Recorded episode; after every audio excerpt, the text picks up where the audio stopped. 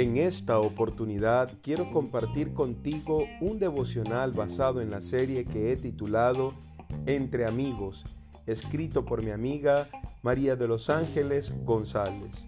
Una vida consagrada. Sino que cada uno es tentado cuando de su propia concupiscencia es atraído y seducido, dice Santiago 1.14. La tentación es producto de la propia concupiscencia, procede del corazón del hombre. Son aquellos deseos pecaminosos o carnales provenientes de la naturaleza caída que atrae y seduce al ser humano a pecar.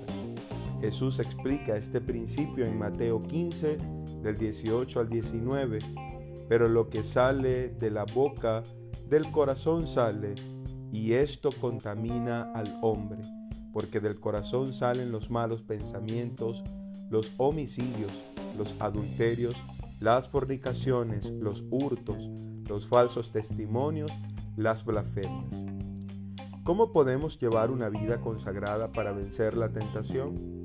Para vivir una vida consagrada es necesario alimentar nuestra mente y corazón con la palabra de Dios meditando en ella de día y de noche, orando en todo tiempo, porque así, con la ayuda y guía del Espíritu Santo, transformaremos nuestro entendimiento, presentando nuestros cuerpos en sacrificio vivo, santo y agradable a Dios. No estamos solos en este proceso de consagración, de santificación progresiva. El Espíritu de Dios nos guía, consuela y sostiene. Jesús dijo, estas cosas os he hablado para que en mí tengáis paz. En el mundo tendréis aflicción, pero confiad, yo he vencido al mundo. Juan 16:33. No importa el nombre que la tentación tenga, puede ser gula, mentira, chisme, murmuración, inmoralidad sexual, cualquiera sea la tentación, la fortaleza para soportarla y vencerla la tenemos en Dios con la mirada puesta en Jesucristo, autor y consumador de nuestra fe. Somos salvos para ser santos, por obediencia a nuestro Señor en gratitud, por lo que hizo por nosotros.